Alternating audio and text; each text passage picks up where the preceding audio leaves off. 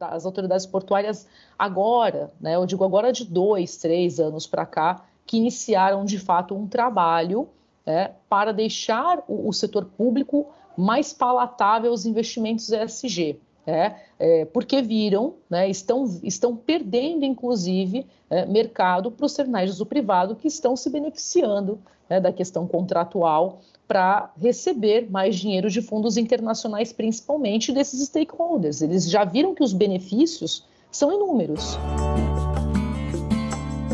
Começa agora o podcast Nem Negacionismo Nem Apocalipse: Economia, Meio Ambiente e Negócios, inspirado no livro de Gessner Oliveira e Arthur Vilela Ferreira, vencedores do Prêmio Jabuti 2022 na categoria Economia Criativa. Através do podcast, a discussão de nem negacionismo nem apocalipse se mantém viva. Colegas e parceiros como Lucas Saqueto e tantos outros foram somados ao time para um diálogo franco e objetivo sobre os temas da sustentabilidade.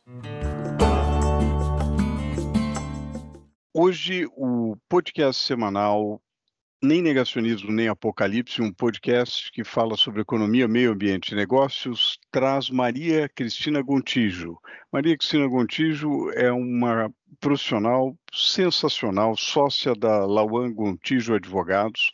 Ela é especialista nas áreas de direito ambiental, direito marítimo, portuário. Nós a, a conhecemos em vários debates, sobretudo nos debates promovidos pela tribuna, e hoje a gente tem com a gente ninguém menos do que a Arminda da Silva Augusto, nossa grande amiga, parceira do Grupo Tribuna, participando nesse grupo do Nem Negacionismo, Nem Apocalipse, pela nossa alegria, não é? Arthur está conosco, coautor do livro, a Gabriela, o Lucas Saqueto e a Leila Galvão. É, Maria Cristina, é, quais os principais desafios em termos de gestão ambiental dos portos e atividades marítimas? A questão ambiental, naturalmente, é uma questão fundamental e nem sempre é, pesquisadores, o público em geral, as pessoas que acompanham a questão ambiental têm noção da complexidade da questão ambiental nos portos. Bom, primeiro, é um prazer estar aqui, professor Gessner, é uma grande referência cumprimentar também aqui a, Arminda né, e demais, demais componentes aqui do podcast né, do, do, aqui do bate-papo. É uma grande honra participar. E já iniciando aqui os trabalhos, é, é, é, de fato, as atividades de navegação e atividades portuárias são atividades extremamente complexas. Eu creio que por, e por muitos anos, né, eu, uh, essas atividades elas foram acontecendo é, e o debate ambiental, principalmente no que diz respeito às questões de emissão, emissões atmosféricas, alguma, alguns standards que já eram adotados por outros setores, por que, que demorou um pouco para chegar na área de navegação e na área de portos? Porque são áreas que, de fato, não podem parar. Parar uma operação num porto quer dizer parar, muitas vezes, a logística de um país inteiro. É o que acontece, por exemplo, no Porto de Santos, é o que acontece no Porto de Marselha, na França, é o que acontece em portos do mundo inteiro.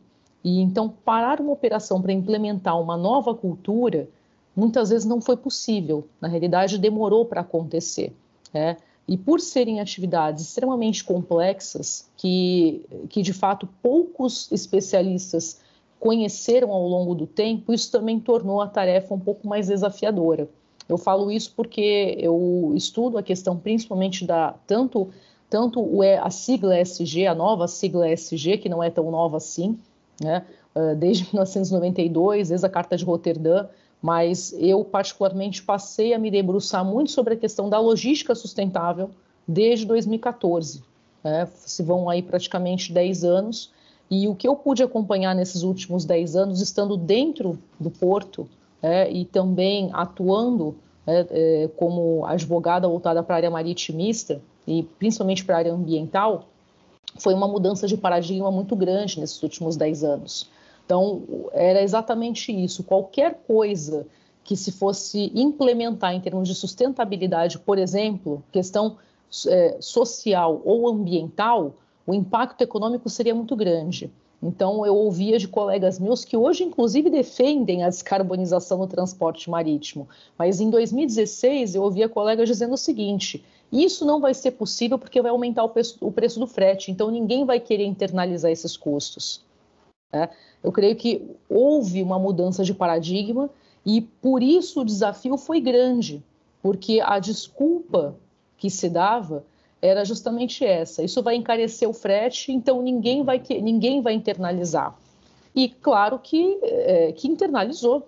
Né? Começamos com protocolos, com é, guidelines, né? com, com anexos, novos anexos da Organização Marítima Internacional. Começamos com novos paradigmas dos stakeholders internacionais. Então, hoje, qual que é o principal acionista, qual que é o principal stakeholder, por exemplo, do porto de Pecém, que fica no Ceará? E por que que Pecém está tão está, né, eh, iniciou essa essa corrida do ouro do SG? Porque o principal stakeholder é Roterdã. Tá? Então, isso, é, de fato, foi um desafio e hoje agrega muito. Diga lá, Arthur. É, Maria, acho muito interessante ver como, como, essa questão ambiental, principalmente, mas também a social, a governança tem entrado né, na agenda dos portos.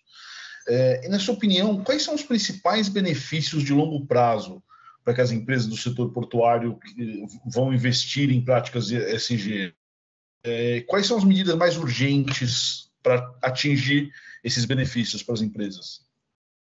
Bom, entendo que beneficia hoje, eu digo hoje de alguns anos para cá, depois de, dessas mudanças de paradigma e quando os portos brasileiros, tá, não vou, eu vou falar dos portos brasileiros como, né, no geral, porque no, no se, se, trabalharmos o, os estándares europeus, né, os portos europeus, Singapura, enfim, temos alguns portos que estão um pouco mais à frente nessa, nessa questão ESG. Então, eu vou falar dos portos brasileiros como um todo.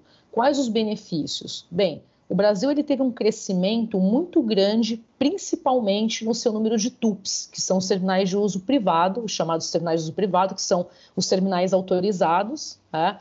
uh, uma regulação um pouco mais privativa, digamos assim, e o, as empresas, os fundos internacionais que passaram a ser também investidores desses terminais, eles passaram a exigir dos seus gestores a, a, as práticas ESG sob pena de não conseguir né, a, não conseguir financiamento para que esses terminais possam se desenvolver.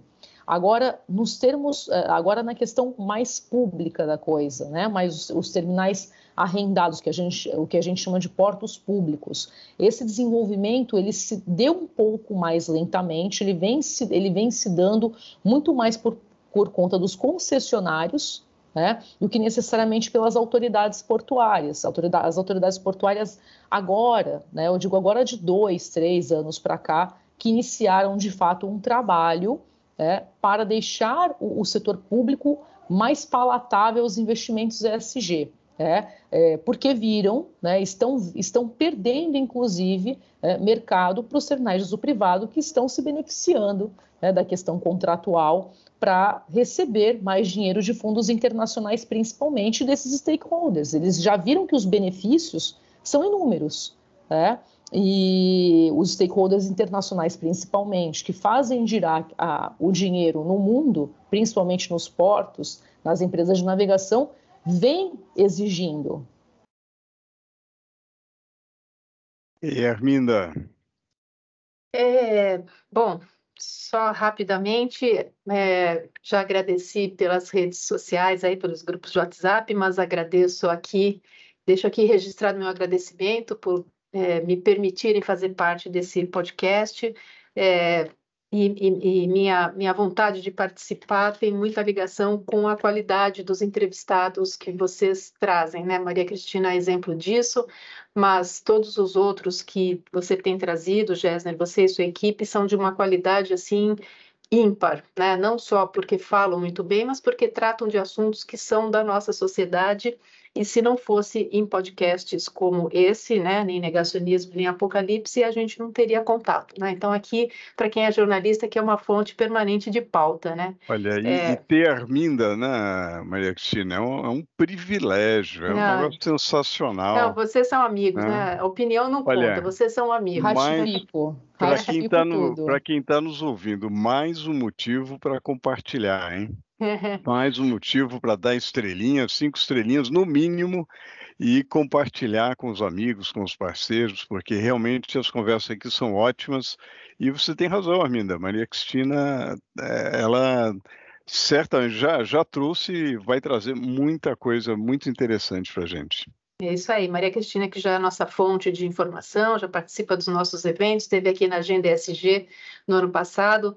É, mas para não tomar mais o teu tempo, Maria Cristina, a gente sempre, quando fala assim, direito internacional, quando a gente fala da questão ambiental envolvendo o setor portuário, é, ato contínuo, a gente pensa na atividade comercial, né, em containers, em exportação, importação, a gente pensa nesse porto de Santos que está aqui atrás de mim.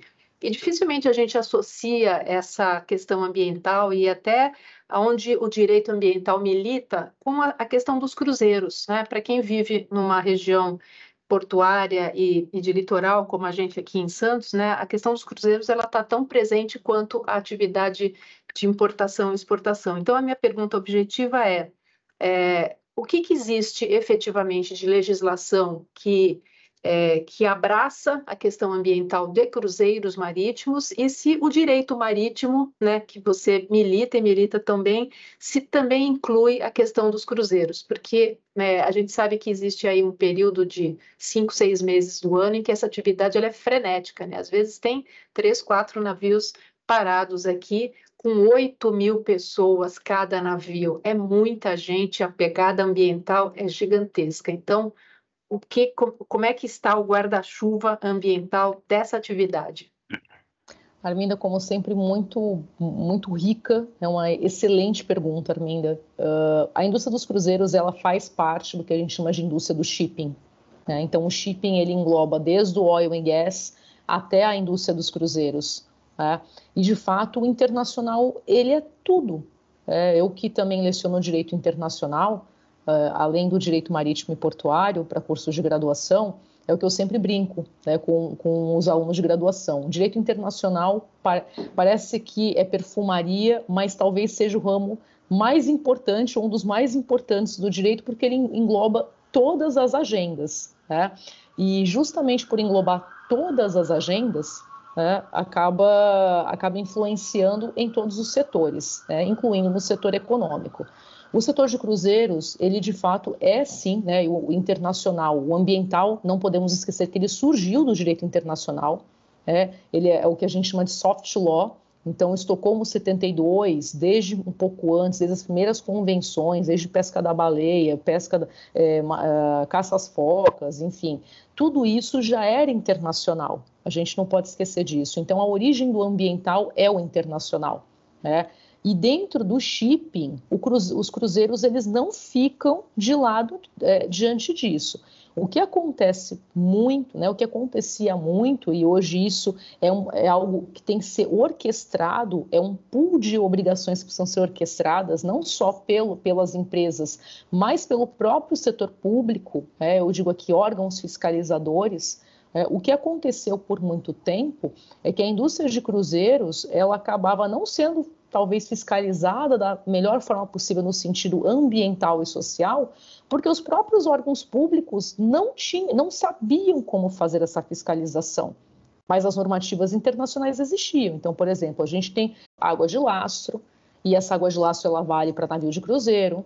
O escopo de normativa internacional vale para emissões atmosféricas, isso também engloba os navios de cruzeiro. A questão do esgoto, né, o que a gente chama de água cinza, água negra, que foi uma grande discussão quando se falava de alijamento de, de detritos é, de resíduos por navios. Isso também hoje já é algo, já de anos para cá, foi algo que foi algo amadurecido no, no, ordenamento jurídico brasileiro e hoje Marinha do Brasil já tem, um, já tem todo um, um, uma, um lastro legislativo, normativo para trabalhar a fiscalização. IBAMA também tem que trabalhar essa fiscalização.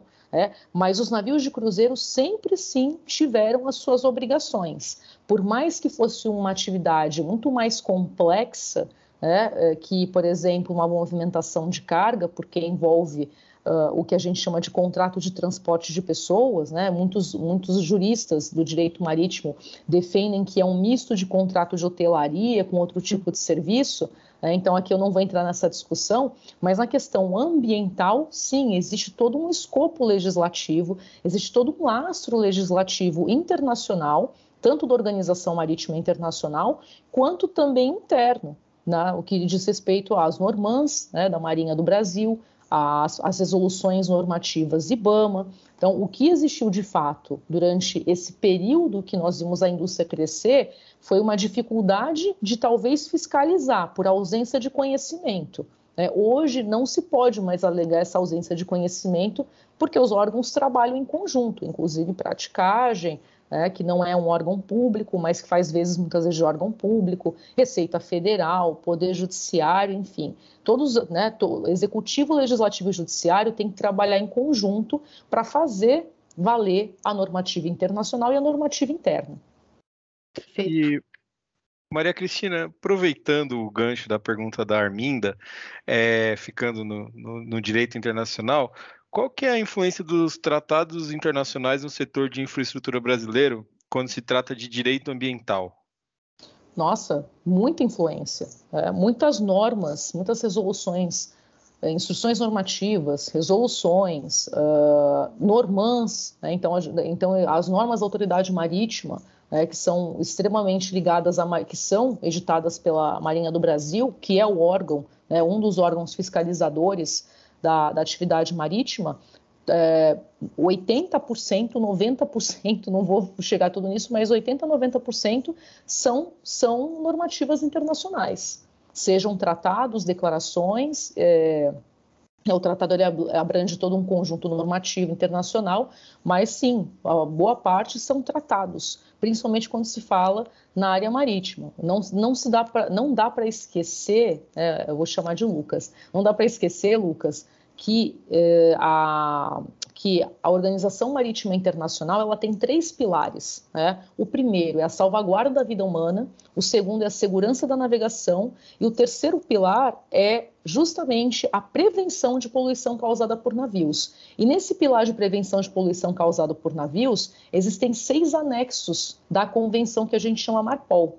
Né? A convenção Marpol ela vai abranger seis tópicos desde poluição por hidrocarbonetos, poluição marinha, poluição da água, até a poluição atmosférica causada por navios. Então, quando se fala em prevenção de poluição e normativas, é, 80 a 90% do que nós temos na área de navegação e que se aplicam a, a boa parte dos nossos portos vem do direito internacional.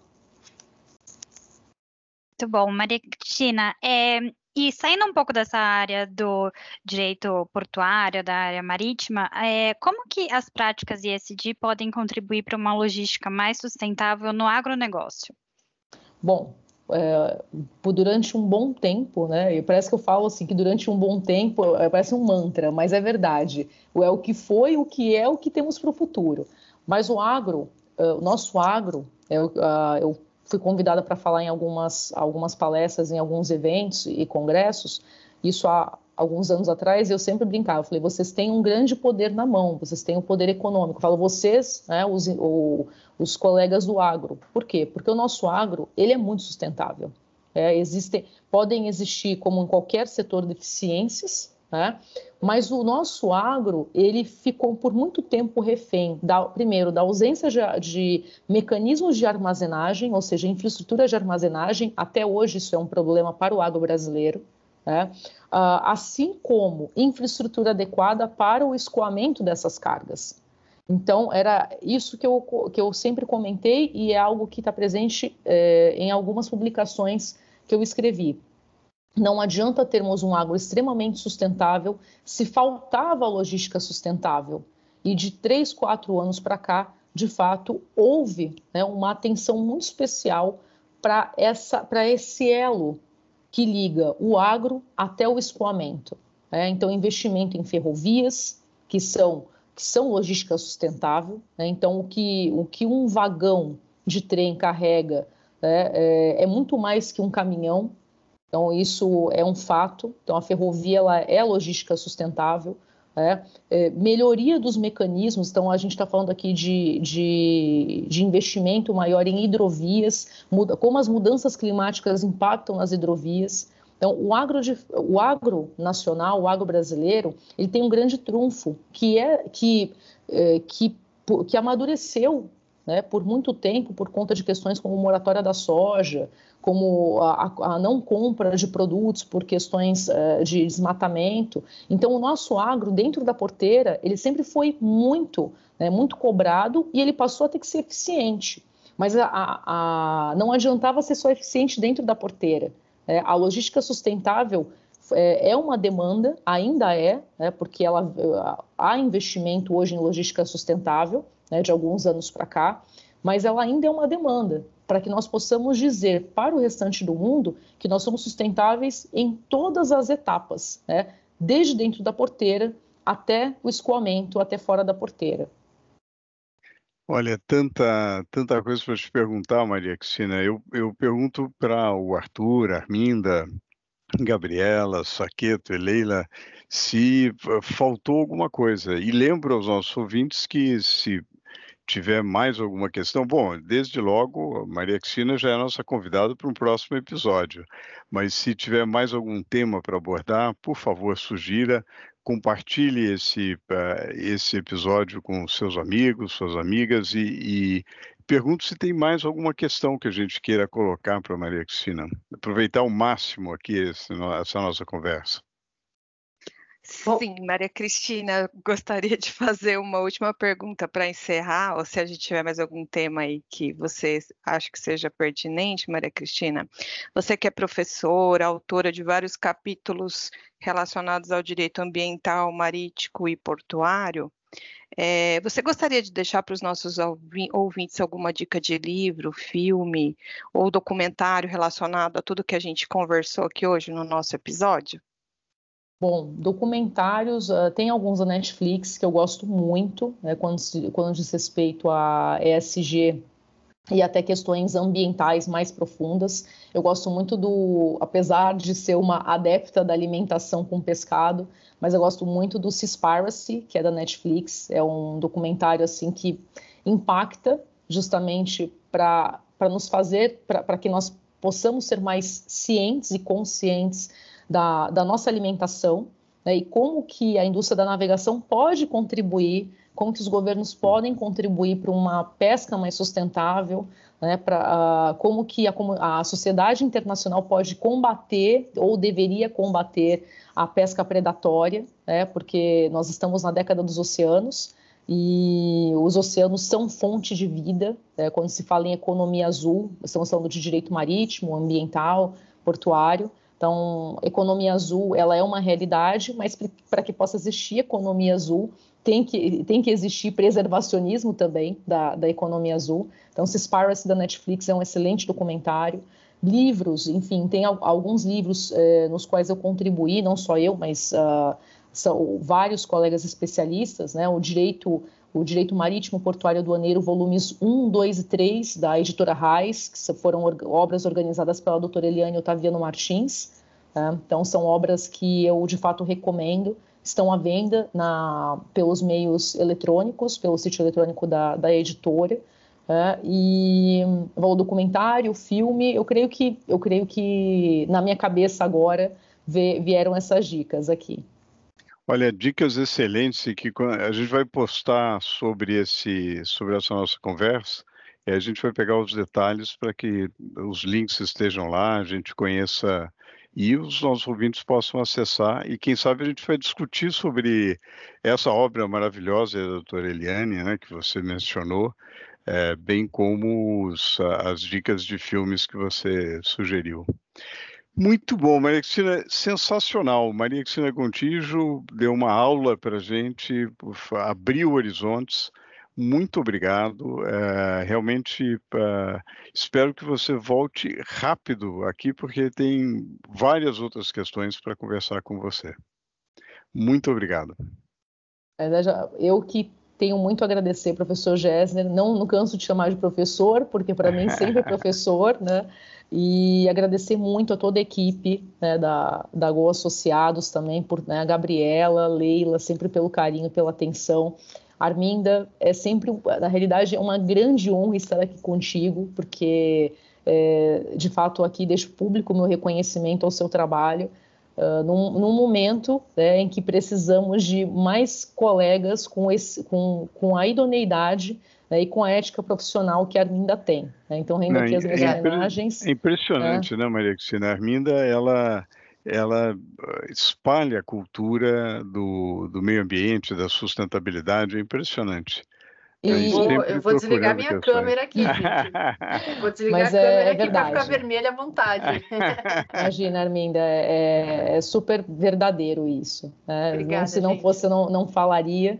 E agradeço muito sempre todo o carinho comigo também.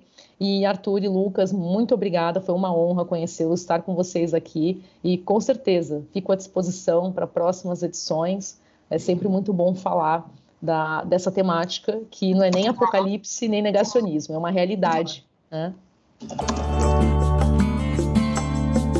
Este foi o podcast Nem Negacionismo, Nem Apocalipse. Obrigada pela audiência e até a próxima.